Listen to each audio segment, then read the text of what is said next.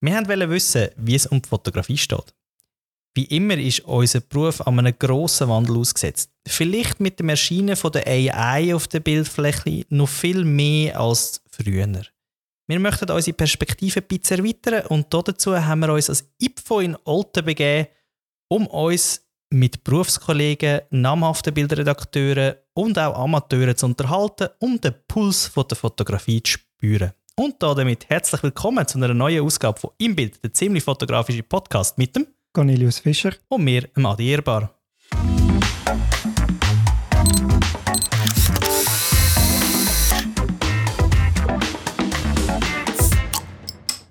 Wir sind in Olten unterwegs gewesen, am IPFO. Das IPFO ist schon wieder Geschichte. Aber wir haben mit unserem Handmikrofon ganz viele tolle Stimmen und Informationen und Aktuelles können aufnehmen und ein bisschen, wie schon erwähnt, ein bisschen den Puls von der Fotografie zu spüren. Ja, Cornelius, du bist auch mit dem Mikrofon unterwegs gewesen. Ja, ja. Du hast mir das mal in die Hand gedrückt. ja, ich muss dazu sagen, der Cornelius ist natürlich extrem viel auch all, er hat das IPFO voll genossen. Jeden Kurs, den du hast können besuchen hast du besucht, oder? Ja, ich, ich bekenne mich schuldig. Ähm, das ist irgendwie für mich so ein bisschen mittlerweile äh, das Ritual geworden, dass ich da alle zwei Jahre auf Alten pilgere und auch jetzt schon im Kalender dann für in zwei Jahren das Festivalwochenende gesperrt habe und wirklich sagen, dass ich keine Aufträge habe. Also es ist, ähm, ist nicht nur Weiterbildung, es ist auch Treffen, ähm, Leute wieder mal gesehen, die man lange nicht gesehen hat. Meine, dich, Adi, sehe ich sehr oft. Am Festival, es gibt dann nachher auch eine Stimme ähm, von jemandem, wo ich also, ja, ich glaube, das letzte Mal auch am IPFO vor zwei Jahren gesehen habe. Kommen wir nachher noch drauf zu. Ähm, genau. Aber wir haben ja ein bisschen die Stimmen eingefangen an dem IPFO. Und ähm, es ist so ein bisschen darum gegangen, mal am Anfang abzuspüren und ein bisschen abzufragen, was denn eigentlich so ein bisschen die Motivation ist, überhaupt eine Kamera in die Hand zu nehmen und zu fotografieren. Und da sind wir ähm, auf Caroline Fink zugegangen. Das ist eine Berufsfotografin von Zürich, die vor allem im Bereich Menschen und Berge auf der Welt umherreist und fotografiert. Und äh, da lassen wir jetzt gerade mal schnell rein, was sie zu ihrer Motivation erzählt hat. Das, was mich am meisten inspiriert in der Fotografie, sind einfach immer wieder Geschichten erzählen. Ich finde, es ist ein extremes Privileg, dass wir Geschichten erzählen können, die uns bewegen, ähm, die zwischenmenschlich wichtig sind, die ähm, manchmal ganz kleine, manchmal auch grosse Aspekte von unserem Leben betreffen oder einfach vom Leben auf der Welt betreffen. Und das in Bilder können zu erzählen, ist für mich das Schönste, was es gibt. Schöne Aussage. Absolut. Und ich glaube, das ist so etwas, wo, wo Fotografie sehr gut auf den Punkt bekommt. Und zwar völlig genrelos, finde ich. Weil was wir ja machen, ist, wir erzählen Geschichten und wir erzählen ja etwas, was uns berührt. Ich finde, das merkst du auch, wie sie es sagt, ihre Tonlage, ihre Stimmlage, wie, wie auch sehr emotional sie den, den Satz eigentlich gesagt hat. Es geht um die kleinen Geschichten, das, was sie eben berührt und das können irgendwie festzuhalten und zu erzählen. Adi, du bist nachher mit dem Mikrofon auf zwei doch recht bekannte Schweizer Fotografen zugegangen und hast sie auch gefragt, was ihre Motivation ist. Was haben die dir erzählt? Ja, es war etwas Ähnliches. Ähm, wir hören nachher noch rein. Ähm, und zwar ist das Monika Fischer vom Team Braschler Fischer mit Matthias äh, Braschler zusammen. Ist sie schon seit 20 Jahren als Team unterwegs auf der Welt und machen grosse Projekte international. Haben schon sieben Bücher publiziert, also wirklich eine grosse Nummer in der Branche. Ja, wir hören mal rein, was sie so als Motivation angegeben hat. Wir wählen uns für unsere Arbeit, für unsere Projekte immer Themen, die uns auch beschäftigen. Bist auch lange dran an einem grossen Projekt und meistens sind es auch ein sozialkritische Themen. Klimawandel haben wir gemacht, wohl acht Monate China, äh, Guantanamo, Leute, in Guantanamo sind. Einfach, wir investieren viel Zeit investieren in die Recherche, dass wir das Thema wirklich verstehen, auch mit Experten reden und nachher sind wir länger unterwegs, dass wir uns wirklich eintauchen in die Thematik und Leute treffen. Eigentlich ist es Leute treffen, spannende Leute treffen. Das ist das, was uns motiviert. Also sehr eine ähnliche Geschichte. Also es geht wieder um Storytelling. Natürlich sind sie ein bisschen spezialisiert auf Porträts, auf Menschen. Das merkt man schon auch in ihrer Arbeit. Aber wirklich so das, das Storytelling, Geschichten erzählen, intensive sie, sie befassen sich ja ganz intensiv mit ihren Themen, wirklich intensiv, dass sie wirklich auch lang ins Ausland gehen und dort leben, wenn sie etwas machen. Aber am Schluss ist es einfach eine Story, die sie erzählen, die sie weitergeben, die sie auch den Leuten zeigen wollen. Klimawandel zum Beispiel so ein Thema. Das erinnert mich ja auch jetzt ein bisschen an unser Gespräch, das wir mit Evgenia können führen Das war der letzten, oder unsere letzte Podcast-Folge. Meine, sie hat ja auch ihre Heimat über zehn Jahre lang eigentlich dokumentiert. Ähm, aus dem heraus ja jetzt ein Buch gemacht, das dann Mitte September auf den Markt kommt. Und es ist ja auch bei ihr so ein bisschen irgendwo eine persönliche Motivation. Also bei ihr ist es ja sehr persönlich, es ist ihre Heimat. Ähm, und ich denke, Braschel und Fischer ist sicher jetzt nicht so, es geht ja nicht um das Heimatgefühl, aber es geht um Themen, die sie berühren. Sie hat jetzt Klimawandel angesprochen, das ist sicher etwas, ähm, wo ja auch wieder überlappend ist, wieder mit der Evgenia, das ist bei ihr auch ein Thema gewesen. Und ich glaube, das ist schon etwas, was uns Fotografen ausmacht. Wir sind ja so ein bisschen suchend, wir suchen, wir suchen nach Geschichten, wir suchen nach Inhalt, aber wir suchen eben auch nach dem, was hinter dran steckt. Und ja, es ist nicht nur das Bild. Nein. Es ist ja so viel, was dazugehört, oder? Ich glaube, das ist ja jetzt, jetzt haben wir da die Aussage von, von zwei, sagen wir eigentlich Fotojournalisten, ähm, auch Caroline Fink, wo ja, wirklich, ich würde sagen, es ist schon in einem Fotojournalismus eigentlich unterwegs mit ihren Geschichten, die sie erzählt, mit den Bergtouren, die sie in Iran gemacht hat, wo ich den Vortrag gelost habe. Und wenn man jetzt das mal abbricht, so ein bisschen auf das, was wir machen, oder? Ich meine, du erzählst über Kochen, über Essen, ähm, du schaust hinter die Kulissen, du lernst Köche kennen, Persönlichkeiten kennen, oder? Und bei mir ist es ja ähnlich. Ich, ich mache jetzt da eher vielleicht mal im Bereich mit Hochzeiten und, und begleite Feste, aber lernst ja auch die Leute kennen und, und Dynamik und es geht so ein bisschen um das Erhalten, finde ich, von Momenten. Ja, und am Schluss ist es eine Geschichte, die du weitergehst oder ein Moment, wo du festhaltest, wo die Leute dann nachher können anschauen können, wo sie bei ihnen auch wieder eine Story weckt im Kopf oder auch wieder, weißt du, so ein bisschen die Emotionen auslösen, die ein Storytelling ja auch, auch anbringt, oder? Und am Schluss, auch wenn wir nicht immer mit Menschen zusammenarbeiten, ich finde die Aussage schon noch spannend, mit Menschen zusammen zu arbeiten, was ja ähm, äh, Monika Fischer so schön gesagt hat, oder? Sie arbeiten mit Menschen zusammen, das ist ihnen wichtig. Und auch wenn du mal mit anderen Sachen Produkte zusammen schaffst, du schaffst am Schluss gleich mit Menschen, weil es steckt immer ein Menschen noch mit hinten dran. Und ich glaube, das ist auch so etwas, das ist jetzt vielleicht sehr allgemein, aber gleich auch, finde ich, wichtig zu sagen, Puls von der Fotografie.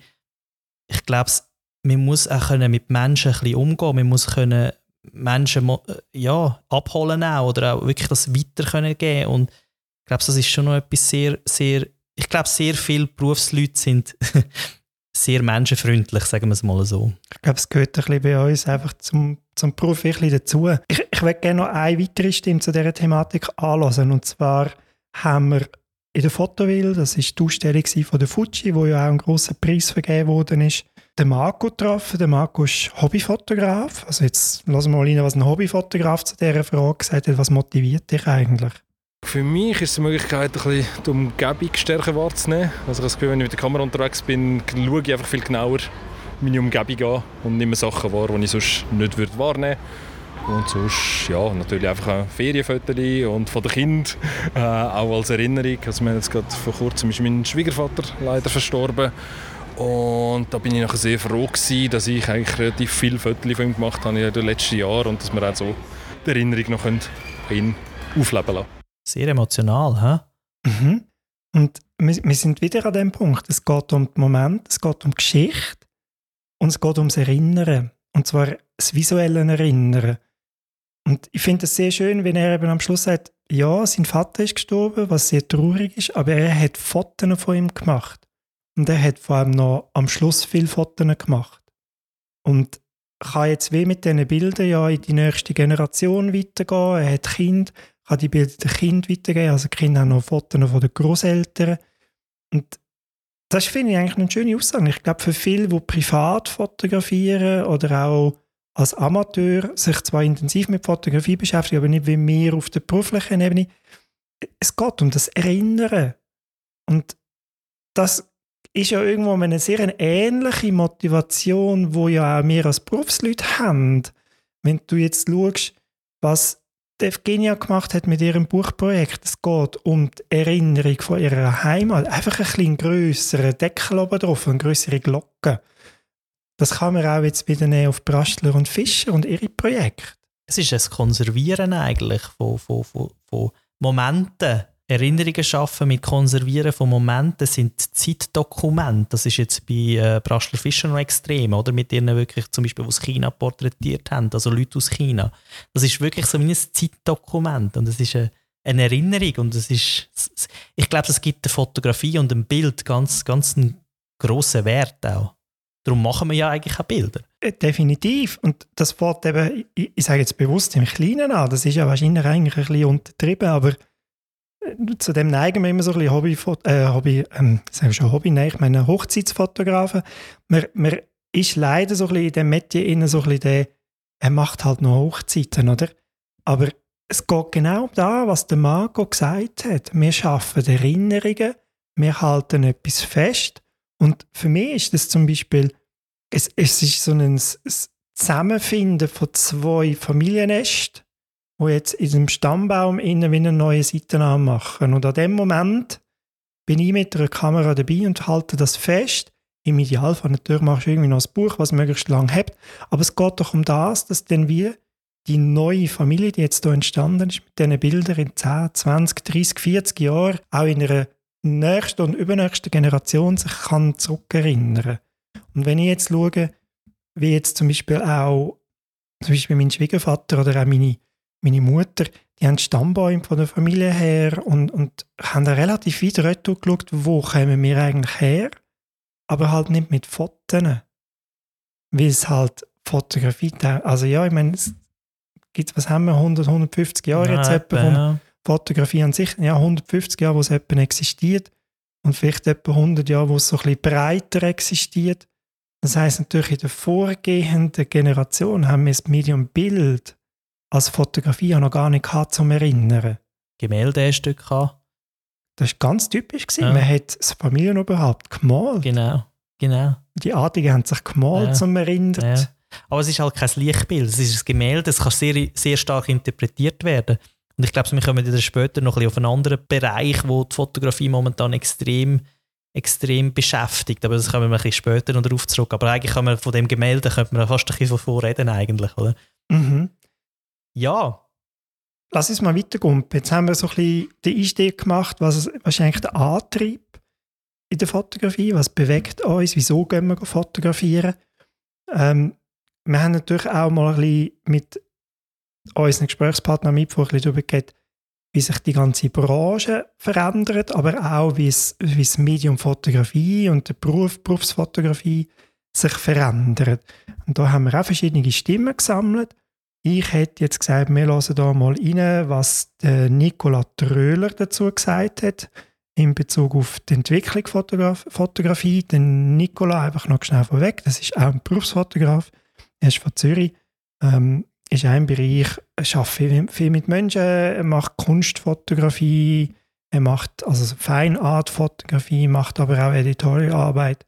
Er ist ein Fotograf, den ich eben genau das letzte Mal vor zwei Jahren mit wieder mal gesehen aber schon länger kenne. Ähm, auch für ein Projekt im Bereich von, von Musik, Fotojournalismus, also Konzerte zusammen umgesetzt haben. Ähm, wir mal rein, was der Nicola dazu gesagt hat, wie sich aus seiner Sicht die Fotografie wird weiterentwickeln ich denke, ähm, allgemein Kunst, Fotografie wird demokratisierter. Also durch das, dass es immer weitergeht und immer fürschen geht, wird es immer einfacher und immer accessibler für alle Leute eigentlich überall auf der Welt. Von dem her, ich schaue eigentlich in eine rosige Zukunft. Eine rosige Zukunft, das hören wir doch gern. Finde find ich grundsätzlich super positiv. Oder? Was, was ich aber spannend finde, ist wieder der Punkt, wie er sagt, ähm, dass man es wie greifbarer oder erreichbarer macht. Er kommt natürlich selber aus dem Bereich Feinartfotografie, das heißt natürlich, du fotografierst dann nicht wie wir im, im, sagen wir, reinen Dienstleistungssektor, klar macht er das auch, aber er macht natürlich auch freie Arbeiten und dann geht es darum, dass die, die Arbeiten zu verkaufen. Und wenn man jetzt ein bisschen historisch mal zurückdenkt, ist es natürlich so gewesen, wir haben wie nur eine Option gehabt, da ist das irgendwie drucken und man hat das Medium als, als Print gehabt. Aber heute haben wir ganz andere Möglichkeiten. Dann geht es um die Thematik NFTs, also Non-Fundable Tokens, also digital limitierte Dateien, die über Blockchain abgesichert sind, wo man dann wirklich nachweisen kann, es gibt das File nur ein einziges Mal. Das ist eine relativ komplexe Geschichte. Bin ich ehrlich, ich habe es auch noch nicht ganz verstanden. Aber da gehen für Sammler natürlich Märkte auf, die sehr interessant können werden für Fotografen, die eben eher im Bereich von Kunst unterwegs sind. Und ich schon interessant finde. Du hast, glaube ich, auch noch jemanden gehabt? Ja, ich gehe nochmal zurück auf unsere. ich gehe nochmal auf eine Aussage nochmal retour, wo wir, wo wir schon mal eine Person kann, und zwar nochmal vom äh, Braschler Fischer, und zwar damals von Matthias Braschler, ähm, wie er so ein bisschen die Zukunft sieht von der Fotografie. Mal schauen, ob er auch so positiv denkt. Also ich bin klar der Meinung, es wird weniger Berufsfotografen geben, weil es einfach weniger Geld wird geben, weniger Jobs wird geben. Und von dem her wird einfach der Kuchen, wo du davon wirklich kannst leben kannst, also Berufsfotograf, das heisst, du lebst wirklich davon, der Kuchen wird kleiner und von dem glaube ich, dass ein Schrumpfungsprozess wird passieren, der schon passiert ist und der wird fortschreiten. Also gerade genau mit AI glaube ich, das wird dazu Folge haben, dass das nochmal kleiner wird, weil gewisse also ich sage, gewisse Arten von Fotografie werden von AI übernommen werden. Also ich habe vorhin mit dem Andreas Trampe geredet, der gesagt hat, hey, Uhrenfotografie, ein paar Jahre, das wird alles AI sein. Und es wird wirklich zur Folge haben, man muss, ich glaube, man muss sich auch, wenn man jetzt in die Berufsfotografie will gehen oder drin ist, Gedanken machen, was ist mein Weg? Also wie kann der Weg aussehen, dass ich wirklich mit dem auch mein Leben finanzieren kann? Also du kannst nicht mehr einfach gehen und sagen, hey, ich mache jetzt einfach mal, es kommt schon gut. Ich glaube, es ist, äh, man muss sich mehr Gedanken machen und halt darauf reagieren sehr spannende Aussagen. Es sind sogar mehrere Sachen, wo man eigentlich darauf eingehen können. Die erste gerade einmal, Uhrenfotografie wird es gar nie mehr geben. Ich, ich, ich, ich gehe jetzt da ein bisschen gegen den Andreas Trampe und sage, jein. Ich habe das Gefühl, es wird beides geben, weil man sieht es bei der Autofotografie, das war ja ein grosses Thema. Das war ja so ein der Anfang von dem ganzen AI. Also sprich, die grossen Autohersteller haben keine Bilder mehr gemacht, sondern die haben sie machen lassen. Am, also CGI haben die dort noch gesagt, nicht AI, was ja eigentlich eher ist, CGI. Also alles wirklich künstlich generiert, Hintergrund, Auto drauf, alles komplett. Und die grossen Hersteller, die grossen Automarken, die fangen wieder an, Fotografen engagieren, wieder grosse Projekte machen, wieder Leute zu holen, um das ja, richtig abzubilden und nicht digital können, äh, zu machen, so im Sinne als Gegenbewegung oder einfach zu sagen, hey, das ist richtig, das ist fotografiert. Also sehe ich dort nicht so eine riesige Gefahr jetzt wie der, wie der Andreas Trampe. Vielleicht, vielleicht müssen wir an dieser Stelle noch schnell reinlassen, was der Andreas Trampe zu dieser ganzen Thematik sagt, weil noch schnell vorstellen, wer der Andreas Trampe genau, eigentlich ist. Das, das wäre vielleicht noch schnell wichtig. Also der Andreas Trampe ist Fotoredakteur und Bildchef vom Stern, ein sehr grosses Medium in Deutschland und äh, ist auch Mitfo in seiner Rolle eben als Fotoredakteur, hat Portfolio-Reviews gemacht und hat aber auch Seminar gehalten über die Wandlung von der Fotografie im Fotojournalismus. Und wir haben ihn kurz vor den Portfolio-Reviews schnell noch abgefangen und ähm, können fragen. Und da lassen wir jetzt am besten mal schnell hin, was er selber dazu gesagt hat zum Thema Wandlung in der Berufsfotografie. Also man muss sich schon ganz klar positionieren und man muss äh, gute Konzepte entwickeln. Und ähm, dann glaube ich, hat man eine gute Chance als Berufsfotograf, auch noch Geld zu verdienen. Aber man muss natürlich vermeiden, ähm, Sachen zu produzieren, die andere Leute auch sehr viel produzieren. Ähm, und ähm, dann wird es nämlich schwierig, damit Geld zu verdienen. Aber ähm, durch die neuen Medien, also durch Webseiten, durch Apps, durch ähm, einfach digitale ähm, Benutzung von Fotografie ergeben sich natürlich auch viel mehr Möglichkeiten als zum Beispiel vor 20 Jahren oder so, wo es eigentlich nur Print gab. Ja, also da gibt es auch neue Chancen und äh, neue Herausforderungen für Fotografen. Das ist genau, also wir haben einmal die Aussage von, von Matthias Raschler, wo, wo wir über den Trampe die Aussage hat, Autofotografie, Uhrenfotografie, er hat Uhrenfotografie erwähnt, gibt es nicht mehr. Und gleichzeitig haben wir jetzt aber die Frage, die wir gesehen haben, seine Aussage im Sinne von, ja, du musst dich spezialisieren, du musst wieder deine Nische finden. Das haben wir ja alle schon immer irgendwie müssen. Hat man schon immer gesagt, ohne Nische geht es nicht. Ich bin das lebende Beispiel, dass es geht. Meine Nische ist, ich kann quasi irgendwie fast alles. Halt polyvalent. Polyvalent. ist polyvalent. Ja, der Superprofi in der Nische ist vielleicht besser, aber ich decke halt breit ab und es geht eben gleich. Es geht um den Dienstleistungsfaktor. Ähm, auf das, was ich raus will, ist, er sagt, man muss sich spezialisieren, aber dann vor allem, und jetzt kommen wir so die Überlappung mit dem, was der Nicola schon gesagt hat, es gibt plötzlich neue Märkte. Ja, aber das ist ja der Wandel, wo man immer muss dranbleiben in der Fotografie. Und ich, ich glaube, der, Matthias hat das wirklich gut gesagt. Es wird, also es tönt im ersten Moment extrem negativ, wenn, wenn man hört, hey, es gibt weniger Gelder, es wird, es wird weniger Berufsfotografen geben. Aber ich glaube, das Positive daran ist, die Qualität von denen, die bleiben, ist immer noch hoch. Und ich glaube, die Individualisierung und das ist eben das Wichtige, wieder das, das Individualisieren von, von Produkten, von Bildern, ein Stil, ein Kunde, wo als Dienstleister, wenn du Dienstleister bist, du hast deinen Stil. Auch wenn du polyvalent bist, du hast deinen Stil. Der Stil verkauft sich ja, die Leute wollen ja den Stil. Sonst würden sie sich ja nicht buchen.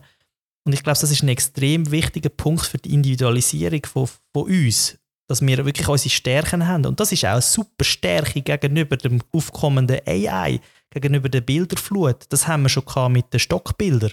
Die jetzt wahrscheinlich die, so die jetzt wirklich, sind, die, die jetzt, wirklich am Aussterben werden sein, weil das braucht es wirklich nicht mehr. Das klingt jetzt brutal und hart, aber ich glaube, das braucht es wirklich nicht mehr. Und ich glaube, in, der, in dem Punkt ist eben schon auch wieder der Matthias, der sagt, es wird eine Konsolidierung in unserem Markt geben, es wird viele Fotografen nicht mehr brauchen. Ja, ich glaube, all die, die eben gerade so im Bereich Stockbild unterwegs sind, also in dem Sinne einfach mal, ich sage mal, generisches Bildmaterial produziert und für das man es dann irgendwann mal vielleicht braucht. Ich glaube, der Markt ist wahrscheinlich jetzt wirklich dann passé. Ja, und da muss man sich halt auch anpassen. Ich meine, das ist einfach das, was das hat Andreas Trump gesagt hat. Man muss die Chancen nutzen, die Lücken, die kommen, wieder nutzen, um sich dort können, können festzusetzen und das auch die, die Chance auch wahrnehmen. Das ist halt immer Arbeit, gell? vor allem als Selbstständige, das wissen wir ja, das ist, das ist immer da Arbeit. Da wir nicht drum herum. Also Nein. Das ist wie eigentlich unsere sagen wir, Essenz vom, vom Dasein als Fotograf oder als selbstständiger Fotograf, dass es irgendwie morgen ist ein anderer Tag und morgen muss ich wieder wahrscheinlich etwas anderes machen als das, was ich heute und gestern gemacht habe. Aber es macht es ja auch interessant und spannend. Ja. Wie, wie siehst es du für dich selber, die Entwicklung? Wie, wie siehst es du für dich ich persönlich, die nächsten also, Monate oder Jahre, die jetzt kommen? Wir, wir müssen jetzt halt schon auf das Thema AI dann nachher eingehen, weil das ist effektiv halt das, was die Leute beschäftigt oder wo, wo uns, unsere Branche beschäftigt. Weil ich glaube, das ist in jedem Interview ist das vorgekommen. Aber zuerst mal... Jeder, jeder. Und jeder. jeder hat es eigentlich schon erwähnt, bevor wir dann noch gefragt, gefragt haben. haben. Ganz genau. Also ich bin wirklich, mich die Frage, die Schlussfrage, die wir dann noch haben, das ist so die Frage, die ich fast nicht mehr hast müssen stellen. jeder hat es eigentlich faktisch schon, also wirklich jeder. Also es beschäftigt unsere Branche extrem ich finde jetzt bei meinem Bereich ist es jetzt immer noch sehr eine individuelle Geschichte, weil halt Sachen sind, die ich produziere, die nicht künstliche Intelligenz herstellen können. Wir haben es schon mal darüber gehabt, wo wir mit David geredet haben in unserer AI-Folge. Klar kann man Lebensmittelsachen nachstellen, aber jetzt bei meinem Bereich, wo Köche ihre Menüs präsentieren, dort braucht es eben das Echte, dort braucht es das, was sie gemacht haben und nicht etwas, was künstlich generiert worden ist ich glaube es persönlich, ich sehe auch eine Chance für unsere Branche. Wirklich, dass Qualität Bestand hat, dass das Kunden auch wünschen und die Individualität, die wird immer mehr kommen, vor allem weil wir so viele Menschen sind, so viele Leute mit so viel Geschmäcker, aber ich habe das Gefühl, die Individualität, das ist etwas, was kommt. Und darum hat ja meiner Meinung nach analog extrem schöne schönes Revival wieder. Klar sage ich das, oder? Ich bin ja ein bisschen Analog-Fetischist. Aber ich muss sagen, das ist auch sehr viel die Aussage. Eigentlich mehr als ich gedacht hätte, dass es eben heisst, hey, schaut, Gegenbewegung zu dem AI. Die, das richtige Bild, wir können das Bild produzieren, wir, wir, das ist eine Stärke von uns. Und Stärken musst du halt einfach nutzen. Ja, wie, glaub, siehst, wie, wie ist es denn bei dir? Also wie, wie, wie hast du das so wahrgenommen? Oder was ist so dein persönlicher Standpunkt zu dem Ganzen? Wie siehst du so die Zukunft? Also ich bin wirklich eigentlich seit Anfang Jahr, wo irgendwie mit Journey und DALI und aber dann auch ChatGPT gekommen ist, das ist schon so eine sehr Ambivalenz gewesen, die ich da in den letzten Monaten für mich selber hatte. Du wirst geflutet irgendwie auf äh, X, also ehemals Twitter, im, im Feed rein mit da wieder neue 5 Tools und dort wieder 15 neue Tools und melde dich jetzt bei uns im Newsletter an, weil jeden Tag kommen wieder drei neue Plugins für dieses und selbst Tool. Und du dich schon fragst, hänge ich jetzt gerade oder hängt mich jetzt gerade die Entwicklung ab, komme ich nicht mit, weil ich die Tools gerade gar nicht nutze. Und ich aber eigentlich im Hinterkopf schon wie letztes Jahr gewusst, ich muss eigentlich anfangen, weil letztes Jahr ist das auch schon ein Thema gewesen. Und ich jetzt mal das Jahr angefangen mit Neurapix zu arbeiten, dort haben wir auch schon mal ein bisschen darüber geredet. Ein AI, wo eigentlich wie Bildbearbeitung für große Reportageprojekte übernimmt, anhand von einem vordefinierten Bildstil, also so einem gelernten Bildstil. Und ja, jetzt können wir so die Thematiken von einfach aus dem Nichts raus generieren. Einfach einen Prompt hineingeben und der Prompt ergibt ein Bild und das Bild ist qualitativ halt schon sehr nah an einem Foto, wo man sich schon die Frage stellt, was, was, welche Berechtigung habe ich noch? Und ich habe einen Vortrag gelesen, ein Seminar gelesen von Dennis Klog. Es ist ein Werbeagentur-Inhaber, wenn ich es richtig im Kopf habe. Und der Dennis braucht Midjourney im Agenturalltag für seine Arbeit. Und das Seminar ist so ein bisschen darum gegangen, was kann Midjourney, wie funktioniert Midjourney und, und wie prompt ist. Also es ist sehr, sehr mal basic, was ist da überhaupt ein Tool. Und ich, ich habe eine Aussage von ihm halt schon sehr spannend gefunden, wo er sagt, Look, ich, ich gebe den Prompt ein und drücke Enter und ab dann ist Lotto. Ich, ich kann zwar sagen, ich hätte gern ein, er, er hat ein schönes Beispiel gehabt. Old Farmer, ich irgendwie so etwas, Old Farmer on a Field. Also ist darum gegangen, zeigen einen älteren Bauer auf einem, auf einem Weizenfeld. Irgendwie Obersonnenstimmung und hat noch Kleidungsstil angegeben. Dann gesagt, so, jetzt generiere mal. Und eins von diesen drei Bildern ist relativ, ja, da hätte ich gesagt, mal, das, da könntest du jetzt nehmen, das ist so ein Stockbildstil. Und dann hat er an einem, an einem Parameter rumgeschraubt, der so ein bisschen mehr Zufallsgenerierung drin gibt. Und was passiert? Midjourney macht Fashion-Fotos. Hm. Es sind jetzt keine dokumentarischen Bilder gewesen. Also wenn jetzt der Bauer zu mir kommt und ich brauche schöne Fotos von mir, um, um mich als, als Betrieb und, und mein Produkt, das Weizen, das Korn irgendwie emotional zu verkaufen, hättest du keines von diesen Bildern können brauchen weil es sind alle irgendwie Fashion und alle so ein bisschen auf einer Schiene und alles so übertrieben und glattbügelt gewesen. Also es hat das Echte gefehlt. Und als ich dann das gesehen habe und auch seine Aussage in dem Vortrag, wo er gesagt hat, wir brauchen es fürs Konzept. Wiederum auch eine Aussage, wo der Nikola Tröhler im Interview, und ich nicht aufgefragt habe, was machst denn du mit AI? Gesagt, er braucht es zum Konzept. Ähm, aber nachher setzt das fotografisch um, weil dort hast du Kontrolle.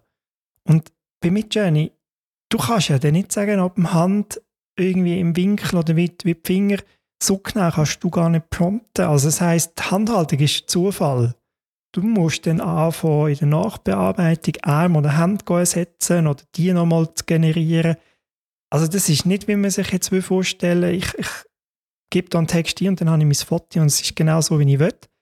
Was wir Fotografen können, das ist ja unsere Stärke. Ich bin aus dem Seminar und dachte, hey, geil, ich kann etwas, was mit Journey nicht kann. Ich kann nämlich genau das umsetzen, was der Kunde will. Und beim anderen kannst du zwar reinprompten, kommst ein geiles Foto über, was vielleicht in der Story funktioniert. Es ist aber A, glattbügelt irgendwie, es ist, es ist so das emotionale Feld. Und es ist nicht auf den Punkt.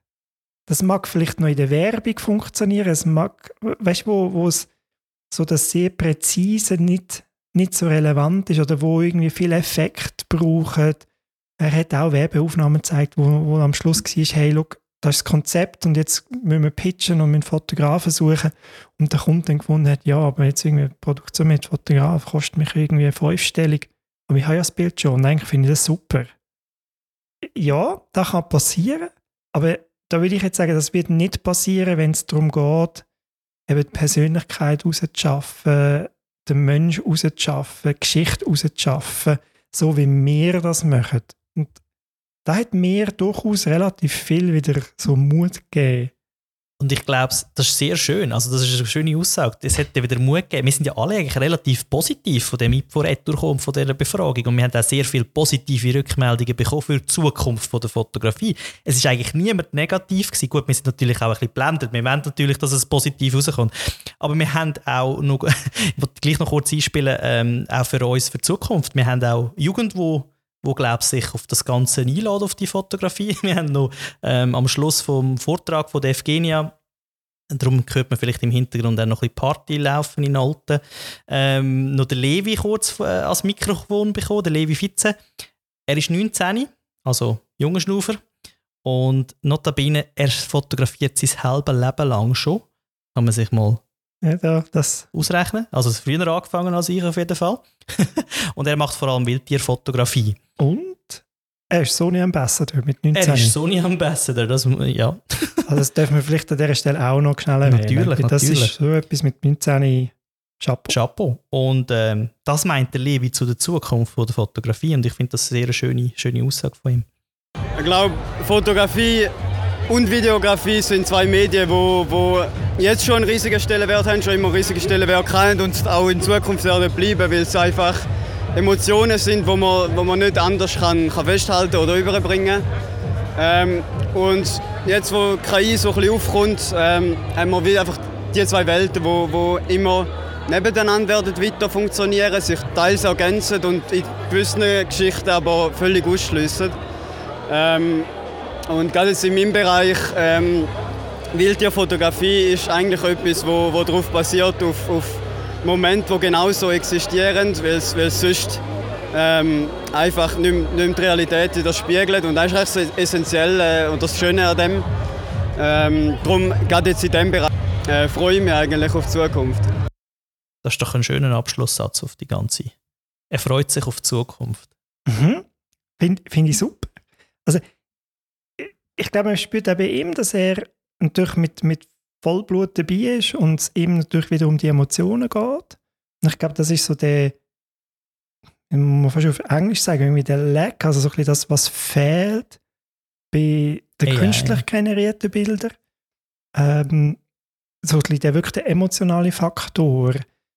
Ich bin noch in einem Seminar von Daniel Ries, das ist ein Schweizer Pressefotograf und ein Fotojournalist, der auch schon auf, ich behafte mich Dani, falls du zulässt und ich sage jetzt etwas Falsches, dann gib mir auf die Kappe. Ich glaube, seit gut 30 Jahren jetzt in diesem Business ist. Und er hat in dem, in dem Seminar gesagt, er hat am Matz in Luzern die Ausbildung gemacht und hat zu dem Zeitpunkt sich nicht können vorstellen, dass er in seinem Berufsleben an einen Punkt kommt, dass sein Beruf nicht mehr existiert.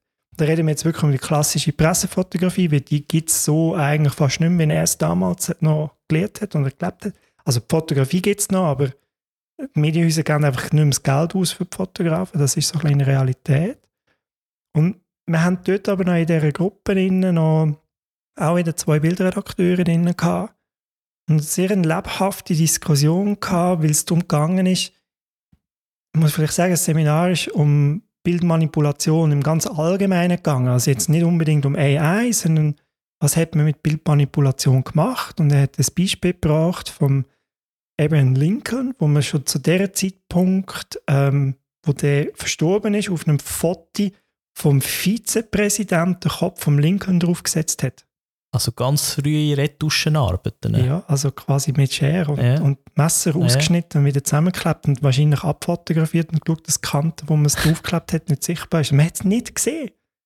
Ähm, da reden wir irgendwie, was, 120 Jahre, 150 Jahre fast Retour. Und in dieser Diskussion aber nachher mit den Bildredakteuren sind wir vor allem auf einen Punkt gekommen. Den habe ich extrem spannend gefunden. Das eine ist Fotografie, Licht, Bild. Also wir reden ja eigentlich über ein Medium, wo über Licht, Reflexion und wir messen eigentlich die Reflexion, generieren aus dem das Bild, früher analog, heute digital. Und generative AI sind eigentlich Illustrationen. Das ist keine Fotografie. Das heißt im Prinzip das, wo früher ein Illustrator noch mit Bleistift zeichnet hat. Und es gibt Leute, die können ja so gut mit Bleistift zeichnen, dass es wirklich am Schluss ausgeht wie ein schwarz-weiß Foto. Das kannst du nicht unterscheiden. Heute ist es einfach digital und viel schneller und einfacher. Aber es ist eigentlich eine Illustration und der eine Bildredakteur in dieser Runde, der wird jetzt wahrscheinlich zulassen. Ich habe einen Podcast gesteckt. Mhm. Ähm, hat dann wie noch gesagt, in, in Zeiten von Illustration hat man eigentlich auch schon alles dürfen. Weil es ist Illustration gewesen. Man hat es ja erkannt als Illustration. Und jetzt kommen wir an den Punkt mit AI und AI, wo wir so fotografisch und so fotorealistisch wird, dass wenn wir jetzt bei dem Wort, dem Begriff Illustration bleiben, es halt für die Allgemeinheit extrem schwierig wird, das noch als Illustration zu erkennen. Und ich glaube, das ist der Punkt, wo wir jetzt mal reinhören müssen, was der Andreas Trump vom Stern zu den Chancen und Risiken über AI auch im Zusammenhang mit der Fotografie gesagt hat. Er hat sehr etwas Spannendes dazu zu erzählen. Der geht jetzt ein bisschen länger, aber das müssen wir uns schnell anschauen. Also grundsätzlich muss man sagen, äh, es gibt Chancen und es gibt Risiken. Und es hat schon immer neue Entwicklungen gegeben in der Fotografie. Und äh, AI ist eine absolut neue Entwicklung in der Fotografie. Im Editorial-Bereich ist es so, dass, ähm, dass es gefährlich ist für äh, Menschen, die Zeitschriften, Zeitungen und Webseiten machen, die auf Glaubwürdigkeit beruhen. Weil äh, die Menschen bezahlen ja dafür, dass sie glaubwürdige Nachrichten bekommen, glaubwürdige Artikel und Geschichten bekommen. Und in dem Moment, wo diese Glaubwürdigkeit erschüttert wird oder sogar vielleicht wegbricht, ähm, bricht auch sozusagen die Geschäftsgrundlage weg. Ich bezahle halt nicht für etwas, dem ich nicht glaube. Warum sollte ich das tun? Und ähm, von daher müssen vor allen Dingen die Bildredakteure, in der Schweiz heißen die Bildredaktoren, glaube ich, besonders aufpassen, ähm, mit was für Bildern sie arbeiten und was für Bilder sie benutzen. Und ich weiß von vielen Agenturen, dass sie schon den Bildermarkt fluten mit ähm, Bildern, die aus künstlicher äh, Intelligenz erzeugt werden. Das gilt vor allen Dingen im Stockbereich. Es mag da vielleicht nicht so schlimm sein, wenn es ein gut fotografiertes Frühstücksei ist, als Beispiel. Es gilt aber auch im Reisebereich ganz extrem, ähm, wo einfach ähm, Bilder generiert werden und wo es dann vielleicht nur noch dem Fachmann auffällt, dass dieser, dieses Restaurant eigentlich nicht am Wasser liegt und dass dieses Restaurant auch nicht in Marseille ist, sondern vielleicht in einer ganz anderen Stadt, weil er oder sie dort schon mal gegessen hat oder dran vorbeigekommen ist. Also da müssen die Menschen, wo das wichtig ist mit der Glaubwürdigkeit, die müssen sehr aufpassen. Die anderen können das ruhig benutzen, wenn sie es auszeichnen entsprechend. Also man kann auch ähm, in einem Magazin äh, computergenerierte Bilder benutzen ähm, wenn man sie sauber auszeichnet und es sauber aufklärt, also eine klare rote Linie zieht zwischen äh, der Erwartungshaltung und äh, der Realität, ähm, dann geht das schon. Aber es ist natürlich ähm, gerade für die Macher, äh, für die Bildmacher ist es ähm, eine, eine große Herausforderung in den nächsten Jahren. Also auch die Verantwortung von der Magazin und von der, einfach von den Leuten, die das publizieren, sollte eigentlich in der Verantwortung stehen, dass sie das auch dementsprechend deklarieren. Das Gleiche, wie wir ja schon haben, wenn man ein Bild sollte veröffentlichen dass, bei dass der Name darunter steht, wer das Bild fotografiert hat. Das ist Quellenangabe. Ja. Und ich finde, das ist wieder so der Punkt, den er anspricht mit der Verantwortung. Es geht ja auch um den gesellschaftlichen Aspekt. Das fotorealistisch, und ich brauche jetzt sehr bewusst den Begriff Illustration noch ein bisschen weiter, weil ich finde das sehr gut, die Definition, wo wir jetzt halt einfach haben. Oder wir haben das Medium, wir haben AI, generative AIs, die sind da, die, kommen, die gehen nicht weg. Und jetzt müssen wir damit lernen, umzugehen. Und ich glaube, wir haben wie zwei Stufen, wo wir jetzt da einfach haben. Stufe 1 Medien und das spricht er wie selber aus seiner Perspektive vom, vom Bildredakteur vom Stern. Sie müssen natürlich extrem aufpassen, was sie rauslösen. Sie können sich sehr viel kaputt machen. Auch sie werden mal Bilder rauslassen, wo sie nicht gemerkt haben, dass sie fähig sind. Ähm, das hätte man zwischen den Zielen, also wo ich es mir nicht hergegeben auch durchaus gesagt, dass halt so etwas auch einfach mal passieren kann. Er hat ja gesagt, man, man wird geflutet mit Fotos. Man kann nicht alle Bilder testen und man kann nicht alle Bilder kontrollieren habe Zahlen nicht mehr im Kopf, aber er hat etwas gesagt, wie viele tausend Bilder pro Tag die Redaktion prüft und anschaut, bevor sie sie publizieren. Und das, das kannst du wie nicht. Also es gibt irgendwo eine Limite, was du halt wie kannst sauber prüfen. Das andere, was wir aber haben, das ist so ein bisschen, finde ich, fast noch ein gefährlicherer Aspekt, ist so die ungefilterte Blasen über Social Media. Also jetzt reden wir da über Influencer, über Reiseblogger und ich finde das Beispiel, das er gebracht hat, von wegen das Restaurant am Strand, wo man aber nachher merkt, es ist eigentlich gar nicht am Strand, es ist auch nicht in Marseille, sondern es ist vielleicht in Turin. Das ist so ein bisschen wie früher die äh, Hotelkataloge, wo die Leute Wo auf die Welt gekommen stimmt. sind, wo nichts stimmt. Wo nichts stimmt. Ja. Einfach früher hast du gewusst, in dem Hotelkatalog, das stimmt sowieso nicht. Aber wenn du jetzt irgendjemandem auf Instagram folgst und der postet dir tolle Ja. Fotos von irgendwo, Ja. du kannst nicht mehr sicher, ob es A, ein Foto ist, ob es B, wirklich so verrot ist. Klar, Photoshop haben wir alles gehabt, wir haben alles schon können manipulieren, aber die Hemmschwelle wird immer tiefer. Ja. Es wird immer einfacher. Und ich glaube, das ist schon etwas, wo wir jetzt wie auch einen Umgang lernen müssen. Das ist gut, das sprichst du sehr gut an, den Umgang, Umgang lernen. Das IPFO hat ja jetzt auch die Fotovermittlung einen sehr hohen Stellenwert ähm, gegeben. Ja, also das IPFO hat ja verrot jetzt eben wirklich ein neues Schülerprogramm oder ein Jugendprogramm mit der Fotovermittlung. Genau. Und wir haben auch noch kurz ein Interview geführt mit der Leiterin von der Fotovermittlung vom IPFO, der Dr. Sandra Winiger. Sie selber ist Dozentin an der ZHDK im Bereich von Kunsttheorie und Kunstvermittlung, also wirklich eine Expertin mit dem Bereich. Und wir hören mal rein, was sie zu dem ganzen Thema eigentlich meint. Es geht ja auch darum, um einen verantwortungsvollen Umgang auch mit den Medien ähm, zu lernen. Also was können die Medien, was sind Gefahren von Medien, aber auch, auch äh, die Manipulation von Medien. Und ich gehe auch ein bisschen davon aus, also wir reden auch ein bisschen von Bildung und wir reden nicht von Textung. Es ist Bildung. Bildung spielt eine ganz wichtige Rolle im Lernen.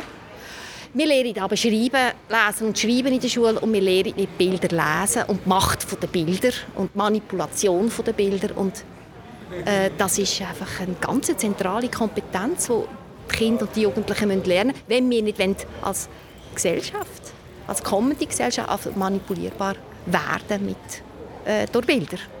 Also es geht, zieht sich ja noch weiter, das zieht sich nicht nur zu der Fotografie, sondern das ist eigentlich eine Gesellschaftsfrage.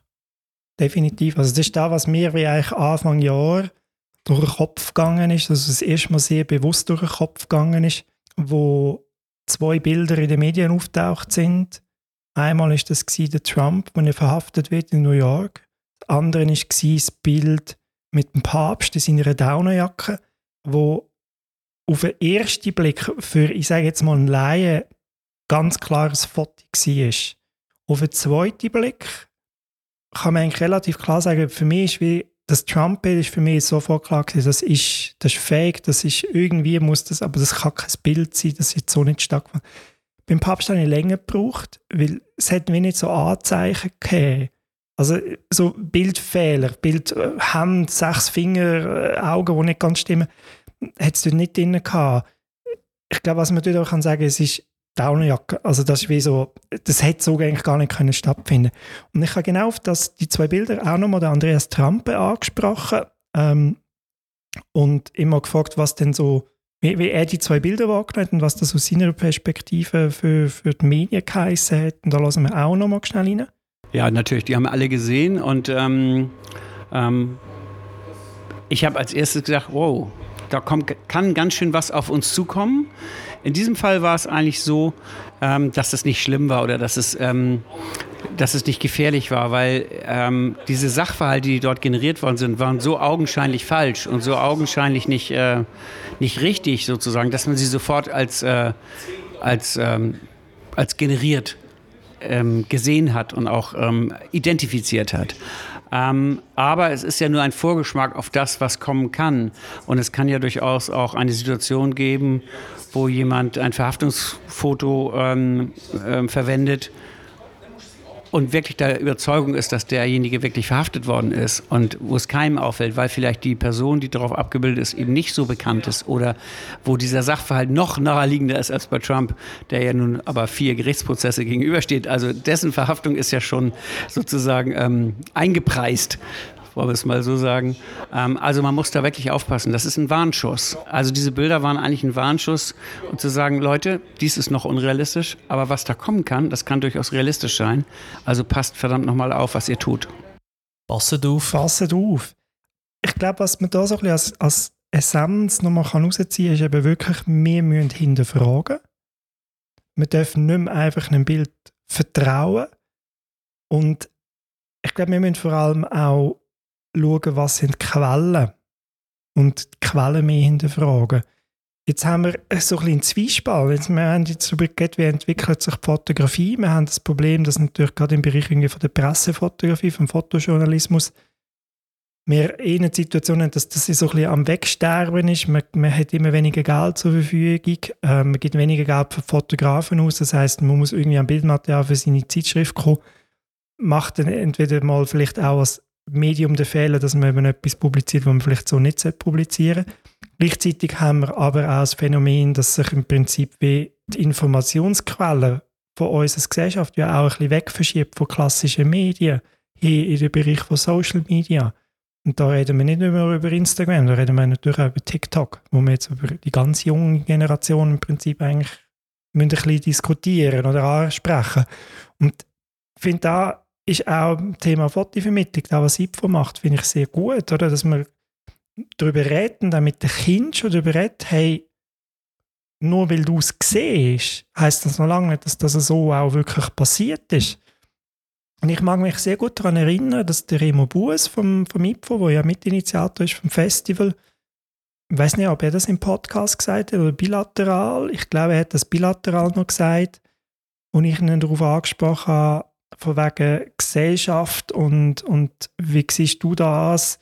Punkto Glaubwürdigkeit von Bildern, ähm, wo er eigentlich klar gesagt aus seiner Erfahrung aus, und sind wir Fotovermittlung jetzt schon ein bisschen länger, außerhalb vom Festival, sind es tatsächlich die Jungen, die viel kritischer schon hinterfragen. Also wie die, die jetzt aufwachsen mit Bildern und Bilderflut, wie schon relativ gut gelernt haben, nicht mehr einfach zu glauben. Und ich glaube, das war ja ein Prozess, den wir in den letzten Jahren im Bereich von Influencer, im Social Media Bereich ja schon hatten, dass es so die Bewegung gibt, glaubt nicht alles, was ihr auf Instagram glaubt, nicht alles, was ihr auf TikTok seht, nur weil da irgendwie ein schönes Gesicht ist. Da ist vielleicht ein Filter drüber, wo es einfach glatt bügelt und dich schlank macht. Und ich glaube, das Bewusstsein ist bei einer jungen Generation gar nicht mal so unausprägt. Und ich glaube eher, das ist jetzt meine persönliche Einschätzung, dass das wahrscheinlich in mittlere bis ältere Generation noch viel oder viel angreifbarer ist für die Manipulation, wenn man aus einer Zeit kommt, wo man eigentlich ein Bild, ein Foto oder Fotografie können vertrauen Ja. Obwohl es früher ja auch schon manipuliert worden ist. Muss man ja auch ganz klar ah, ja, sagen. Ganz bekannte Fotos sind ja auch schon manipuliert worden. Auch ja. schon Kriegszeiten, oder?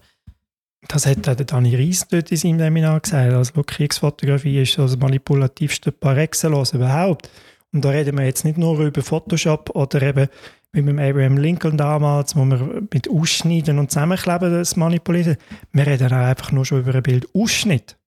Also ein Bildausschnitt kann eine Aussage von einem Bild ja auch schon sehr manipulativ verändern. Und da sind wir aber auch Fotografen sind natürlich irgendwo in einer Verantwortung, dass wir halt mit unserem Medium entsprechend umgehen und eben auch Manipulationen irgendwie ausweisen. Und ich finde dort wieder der Trump, der sagt, ja, natürlich kann man das brauchen, aber man muss es deklarieren. Das finde ich ganz eine wichtige Aussage. Also ich glaube, die Deklaration ist etwas, wo wir uns allen, alle ein bisschen am Näschen zupfen und das auch ein bisschen ja, auch umsetzen, oder? Planst du für dich, AI einzusetzen? Ich nicht, nein. Gar nicht? Also nicht generative AI. AI, die mich unterstützt. Es ist ja nicht AI, das haben wir ja schon gelernt. Also einfach die modernen Mittel in der Bildbearbeitung, wo halt basieren auf einem Stock von Bildern, also zum Beispiel etwas rausschneiden und dann nachher der Computer richtig ausrechnen, dass es dort richtig füllt. Da brauche ich. Generative AI brauche ich nicht.